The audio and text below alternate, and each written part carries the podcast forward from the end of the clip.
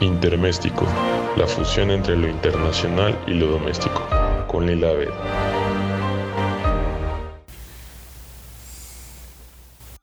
Muy bienvenidos a otro episodio de Interméstico. Yo soy Lila Abed y muchas gracias por acompañarnos.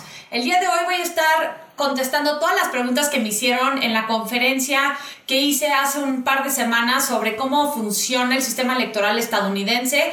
No pude contestar muchas de las preguntas en ese momento, así que en este espacio estaré contestando todas las dudas que tienen sobre el proceso electoral en Estados Unidos, así que muchas gracias por estar aquí. Me acompaña en este episodio Emilio Dorantes, una persona que trabaja conmigo, que somos un equipo para hacer todo lo que hacemos el día de hoy me va a estar apoyando para hacerme las preguntas que nos llegaron el día de la conferencia por todos los asistentes. Emilio, muy buenas tardes. Hola Lila, buenas tardes. Ahí te va la primera pregunta. ¿Es ¿Quién la hizo? Espérame, ¿quién la hizo? Es de Manuel. Y pregunta, ¿cómo están distribuidos los congresistas y por qué unos estados tienen más que otros? La Cámara de Representantes de Estados Unidos es la Cámara Baja del Congreso.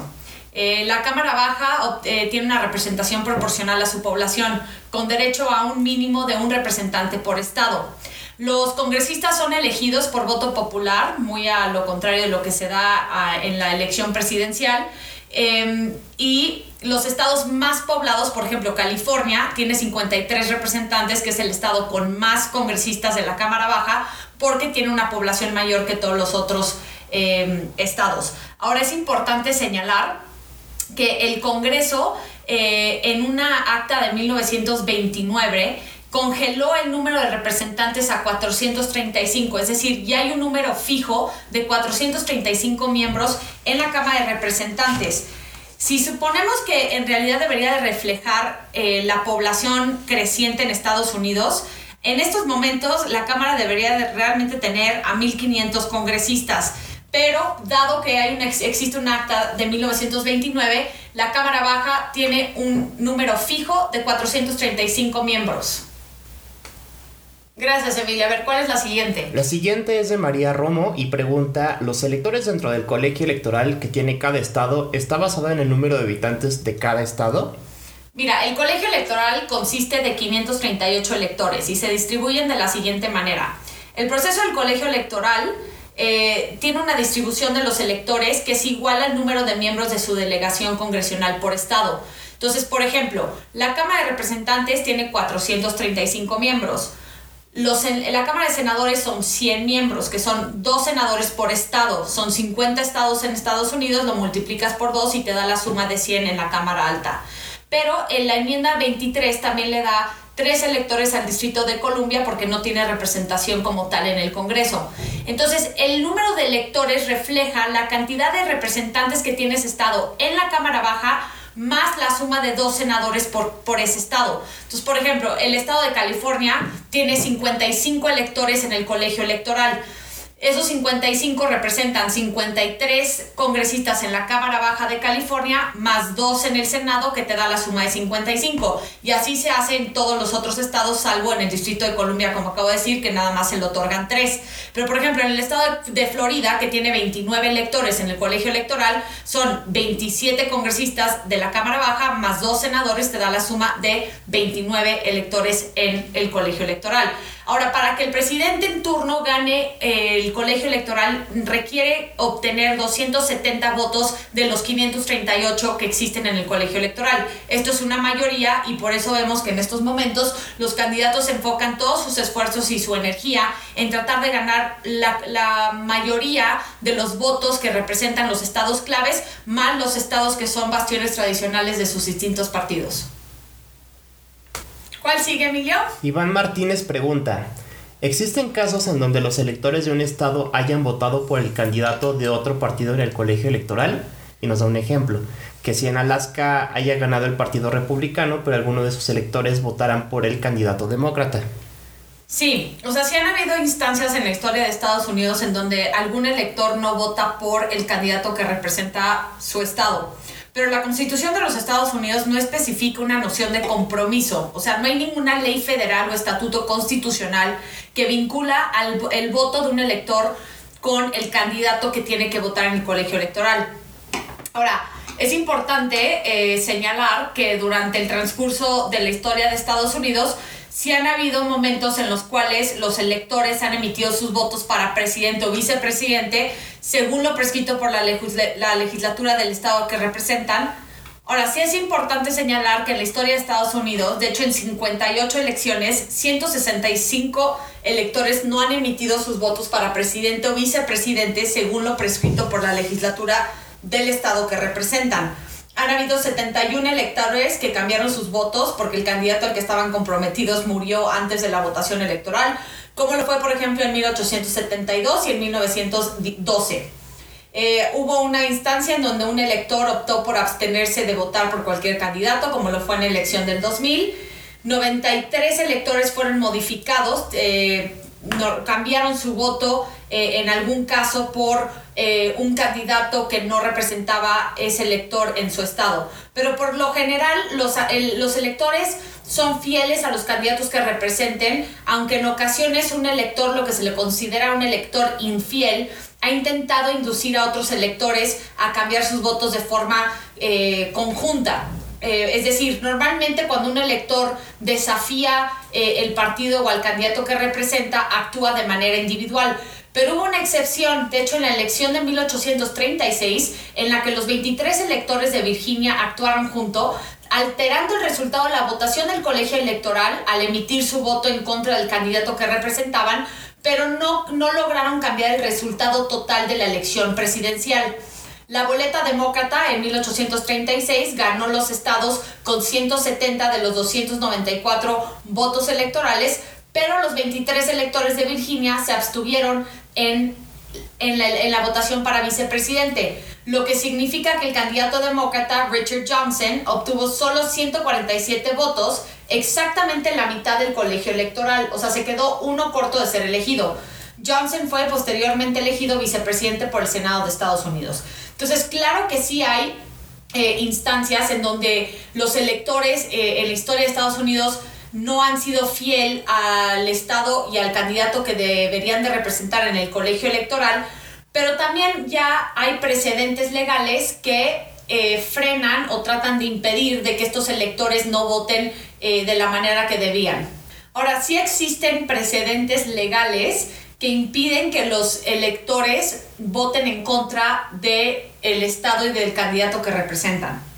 Por ejemplo, en 1952, la Corte Suprema de los Estados Unidos, en el, en el caso Ray versus Blair, con una votación de 5 a 2, eh, básicamente dijo que los estados tienen el derecho de exigir a los electores que se comprometan a votar por el candidato que apoya a su partido y el derecho de eliminar a los electores potenciales que se nieguen a comprometerse antes de la elección.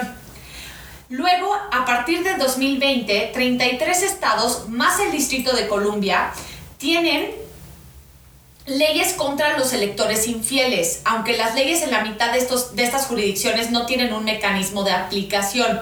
Washington se convirtió en el primer estado en multar a electores infieles después de las elecciones del 2016 en lugar de penalizar a un elector infiel, algunos estados como Colorado, Michigan y Minnesota especifican que se anule el voto de un elector infiel. Entonces, vemos cómo eh, los estados en sí ya están pasando leyes, ya cuentan con precedentes legales, incluso el fallo de la Suprema Corte que acabo de mencionar de 1952 para evitar que los electores eh, no voten a favor del candidato y del estado que representan. Entonces, sí hay ejemplos en la historia en donde los electores no han sido fieles a su candidato, a su partido y a su estado, pero en el transcurso de la historia moderna han hecho y han pasado leyes para evitar que esto siga sucediendo. Le seguimos, Emilio. Va, el siguiente es de SKR Muñoz y pregunta que cuántas veces se puede reelegir un senador en Estados Unidos. El Senado de los Estados Unidos es la Cámara Alta del Congreso de Estados Unidos. Em, básicamente la, la Cámara Alta está compuesta por 100 senadores, como les mencioné en una pregunta previa. Eh, son dos senadores por cada estado, hay 50 estados, lo multiplicas por dos y te da la suma total de 100 senadores en la Cámara Alta.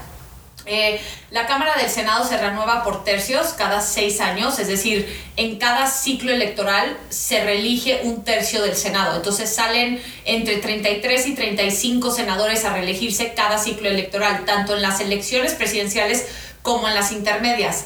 De esta manera, un senador dura seis años en el cargo, pudiendo ser reelegible las veces que sean, siempre y cuando sus ciudadanos en sus distintas jurisdicciones sigan votando por ellos y ganen el voto popular para convertirse en senador o senadora de su estado. ¿Cuál es la siguiente, Emilio?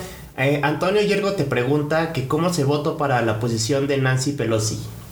El presidente de la Cámara de Representantes de, los Estados Unidos, o sea, la Cámara Baja, eh, se le llama normalmente el vocero o el portavoz de la Cámara de Representantes. Habitualmente esta persona no preside personalmente los debates, en su lugar delega tal función a otro miembro de la Cámara del partido mayoritario, pero además de presidir la Cámara tiene funciones administrativas y de procedimiento y permanece como representante de su propio distrito el vocero de la Cámara de Representantes ocupa el segundo lugar en la línea de sucesión presidencial, después del vicepresidente de los Estados Unidos, que asume también ex oficio la presidencia del Senado. La actual presidenta de la Cámara de Representantes es la demócrata Nancy Pelosi, que fue elegida el 3 de enero del 2019. Es la segunda vez que Nancy Pelosi asume el puesto. De hecho, en enero del 2007 fue la primera mujer en asumir la presidencia en la historia de Estados Unidos. La vocera o el vocero de la Cámara de Representantes eh, se elige por sus miembros en la Cámara de Representantes con una mayoría de los representantes en la Cámara Baja. Seguimos, Emilio. María Romo pregunta, ¿qué porcentaje de representantes en la Cámara están en proceso de buscar su reelección? Mira, ¿por qué no mejor lo contestamos de esta manera? 28 eh, representantes, 22 republicanos y 6 demócratas en la Cámara Baja, es decir, la Cámara de Representantes de Estados Unidos, anunciaron que se van a retirar y que no buscarán su reelección este año. Otros cuatro republicanos y tres demócratas se, se, van a postular para otros cargos.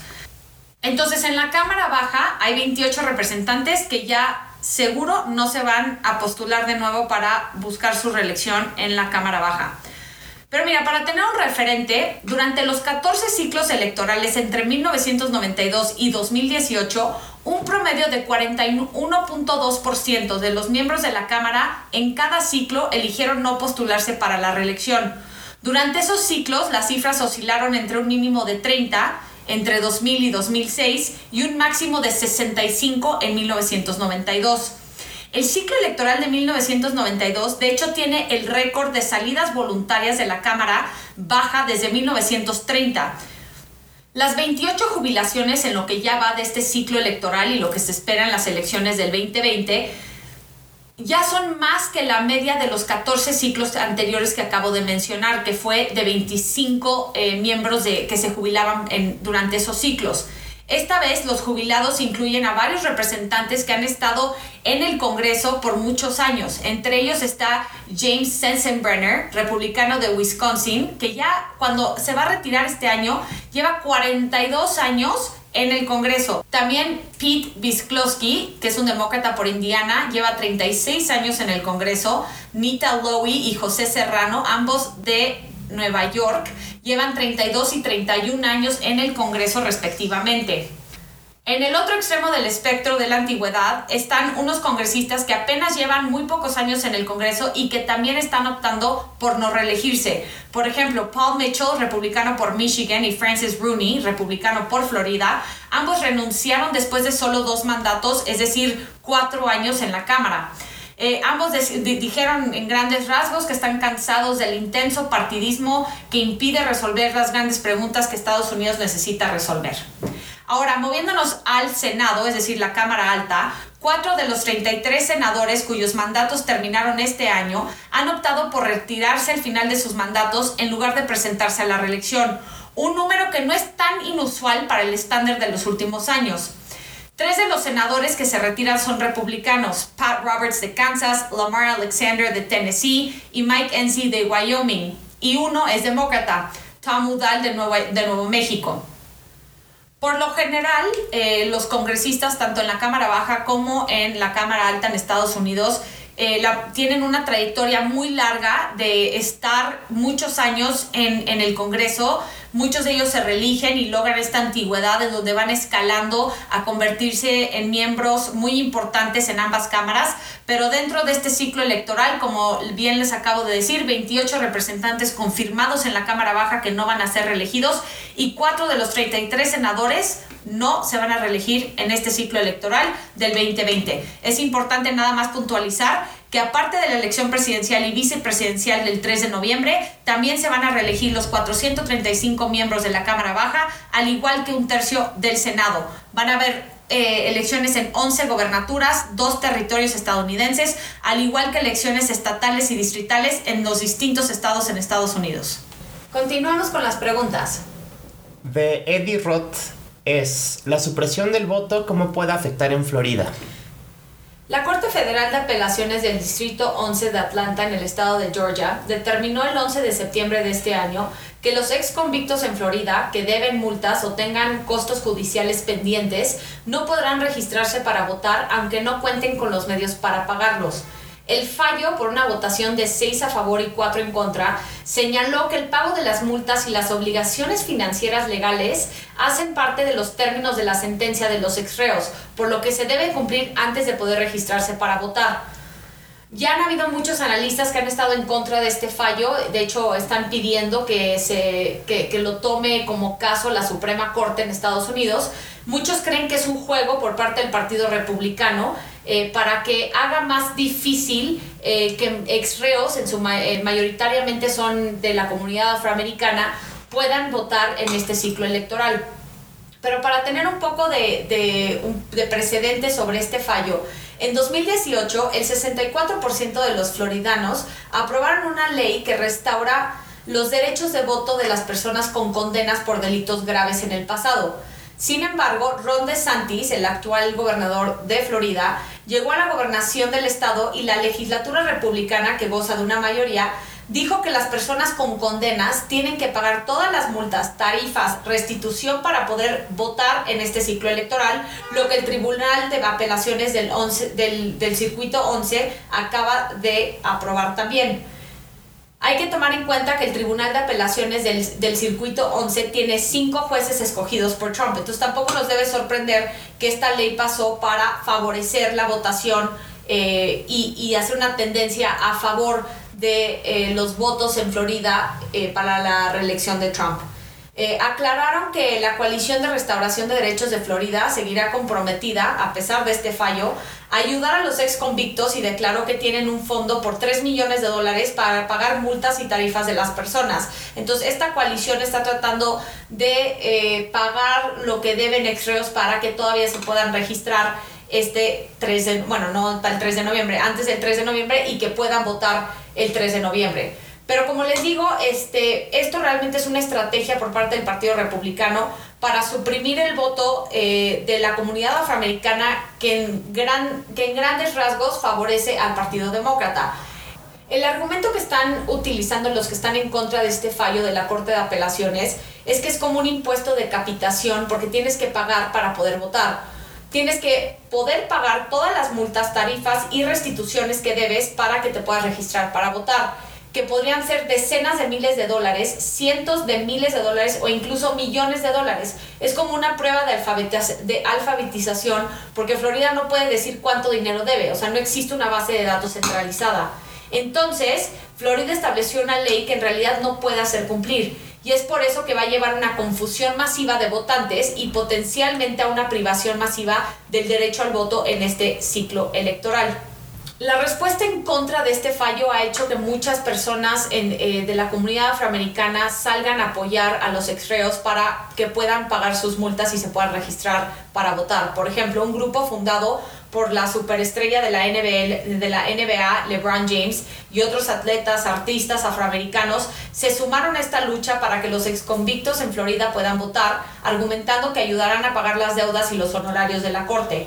Hay otra organización que se llama More Than a Vote, un grupo establecido por James a raíz de la muerte de George Floyd que donó más de 100 mil dólares para ayudar a pagar las deudas pendientes. El dinero fue la coalición para la restauración de los derechos de Florida que les acabo de mencionar. O sea, lo, eh, fundamentalmente aquí lo que están argumentando es que su derecho a votar no debe de depender de si puede o no pagar eh, ciertas multas y tarifas para poder ejercer su derecho eh, de votar.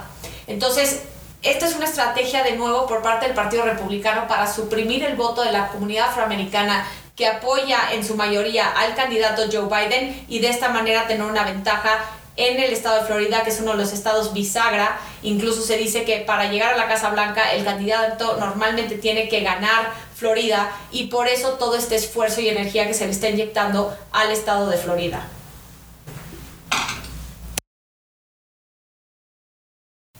Seguimos contestando las preguntas que nos hicieron en la conferencia sobre el colegio electoral. Emilio, ¿cuál es la siguiente?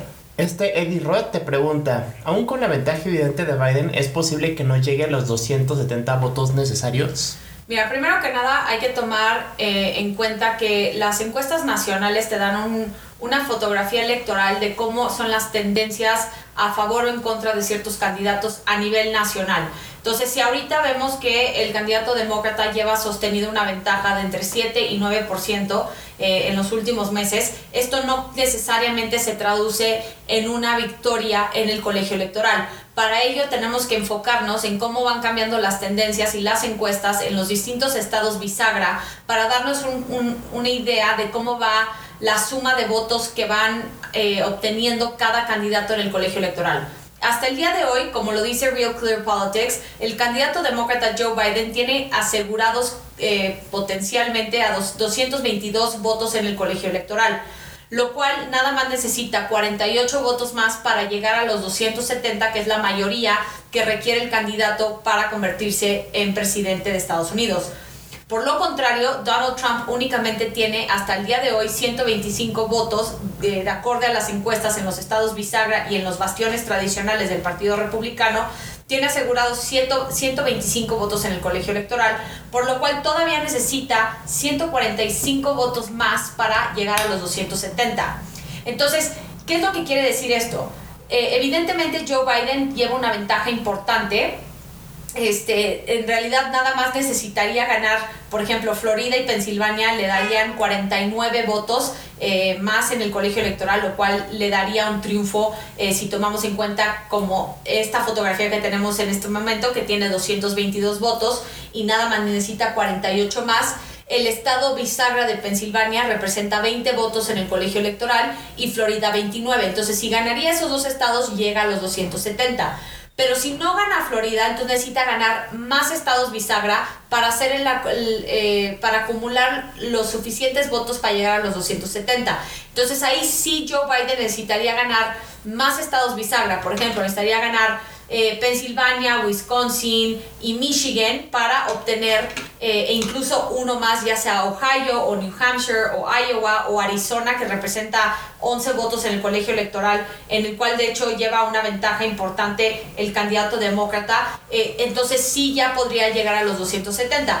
Pero de nuevo, hay 191 votos en el colegio electoral que siguen indecisos. Entonces, aunque Trump tiene una batalla un poco más fuerte en el sentido de que tiene que obtener más votos en el colegio electoral en este momento para llegar a los 270, todavía existen los suficientes votos indecisos en el colegio electoral para que Trump pueda también ganar muchos de estos estados bisagra y cambiar ciertas tendencias de aquí al 3 de noviembre para que ganando ciertos estados pueda entonces obtener los 270 votos en el colegio electoral. A lo que voy con todo esto es que sí, para contestar la pregunta, sí, aunque lleva una ventaja sostenida a nivel nacional como en la mayoría de los estados bisagra, eh, con la excepción de que Trump lleva una eh, ventaja en los estados de Georgia, Texas, este, incluso hay un empate técnico en Carolina del Norte.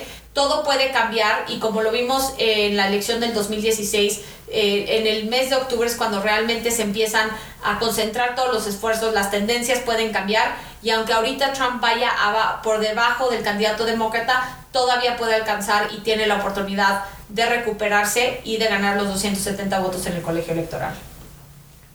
Continuamos, Emilio, síguele. Este SKR Muñoz pregunta, después de las elecciones, ¿a los cuántos días, si todo sale bien, el nuevo presidente es recibido por el presidente saliente?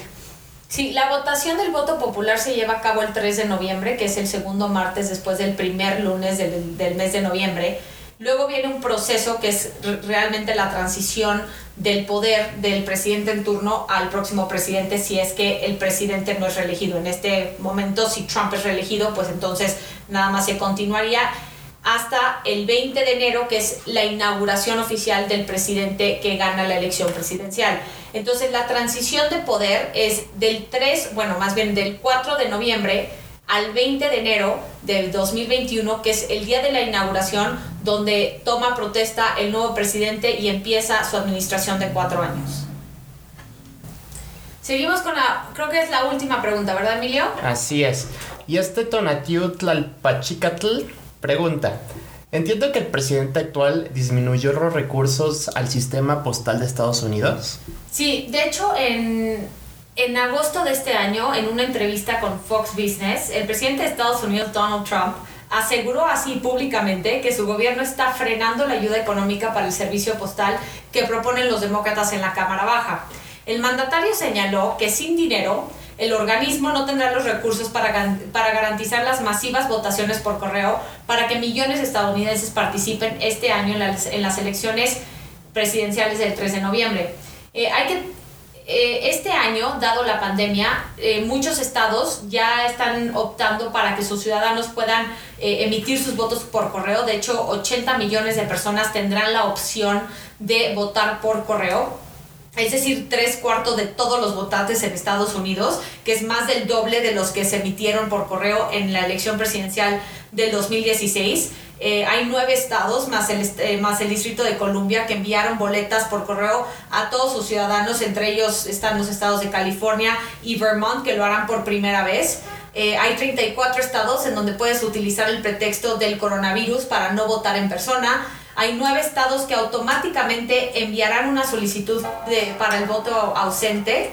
25 eh, estados necesitan solicitar eh, una solicitud de audiencia de manera individual y 7 estados necesitas un pretexto que no sea el virus. Hay que tomar en cuenta que muchos de estos estados eh, son republicanos y van de acorde a lo que el presidente Trump les ha pedido, que se evite que la gente vaya a votar eh, por correo y que mejor vaya en persona. Estos siete estados, en su mayoría republicanos, son Texas, Mississippi, Indiana, Nueva York, Tennessee, Carolina del Sur y Louisiana.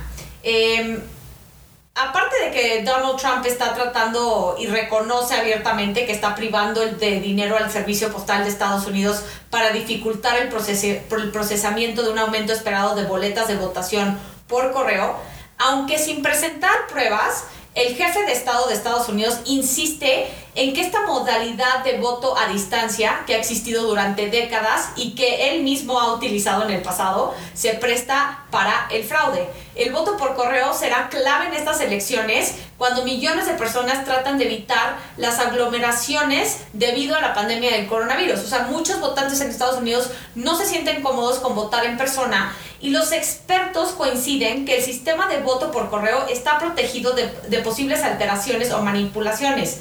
El, riesgo que corre de fraude del voto presencial, es decir, el riesgo de votar en persona y que se, y que se haga un fraude es del 0.0001%. El voto por correo aumenta un poco la posibilidad del fraude a 0.0002%.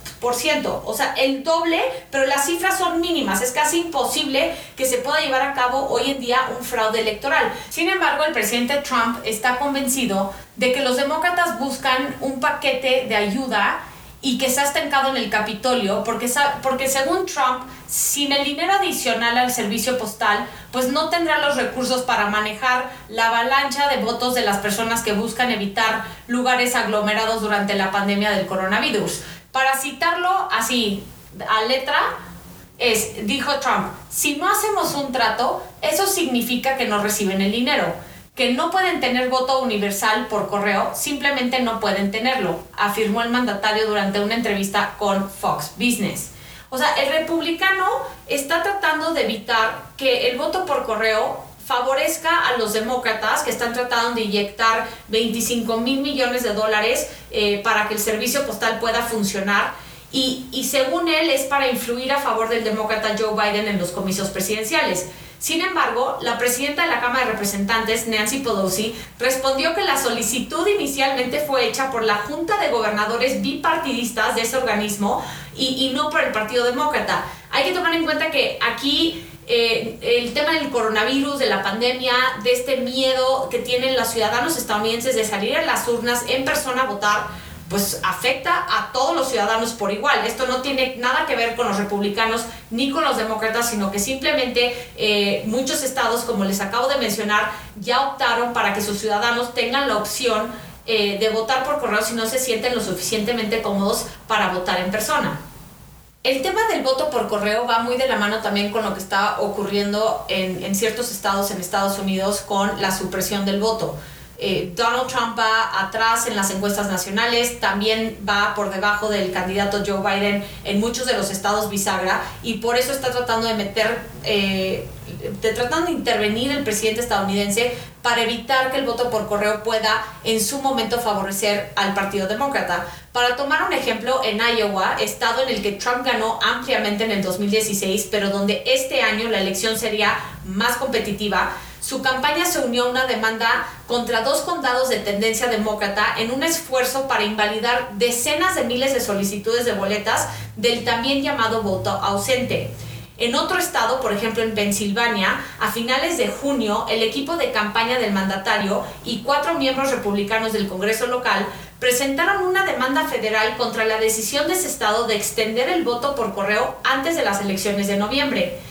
Y para darles un último ejemplo, en Nevada, Trump busca impugnar una ley que envía papeletas a todos los votantes activos, como lo anunció su gobernador demócrata. California, Vermont y otros estados planean enviar por correo todas las boletas electorales para que los ciudadanos puedan votar a distancia si así lo desean, que es lo, lo, que les acabo de mencionar hace poquito. A finales del mes de agosto, la Cámara de Representantes de Estados Unidos aprobó un proyecto de ley de emergencia para proporcionar 25 mil millones de dólares al servicio postal en medio de preparativos para un posible aumento sin precedentes de boletas por correo en las elecciones presidenciales del 3 de noviembre. La medida, aprobada con una votación de 257 votos a favor y 150 en contra, también eliminó los cambios eh, operacionales del servicio postal que han retardado la entrega de correo en todo el país. Más de dos docenas de republicanos votaron por el proyecto que el presidente Donald Trump prometió vetar si pasa con éxito en el Senado con una mayoría republicana. El jefe de correos, Louis DeJoy, ha hecho múltiples cambios al servicio postal desde que asumió el cargo en junio. Es importante señalar que DeJoy es un recaudador de fondos republicanos que hizo donaciones a la campaña de Trump y dijo que las medidas como remover las máquinas de alta velocidad de selección de correspondencia, reducir los buzones en las calles y suspender pagos de horas extras a los empleados fueron implementadas para reducir costos a la agencia que ha reflejado pérdidas de ingreso en los últimos años. Esto lo hizo ante una comparecencia en el Congreso de Estados Unidos, pero es importante tomar que, en cuenta que DeJoy es una persona muy cercana a Trump, que de hecho aportó dinero a la campaña de Trump y que está tratando de desmantelar los mecanismos internos del servicio postal para hacer retrasos de entrega de boletas e incluso para enviar las boletas a, los distintos estados para que sean contados eh, como votos en los distintos estados.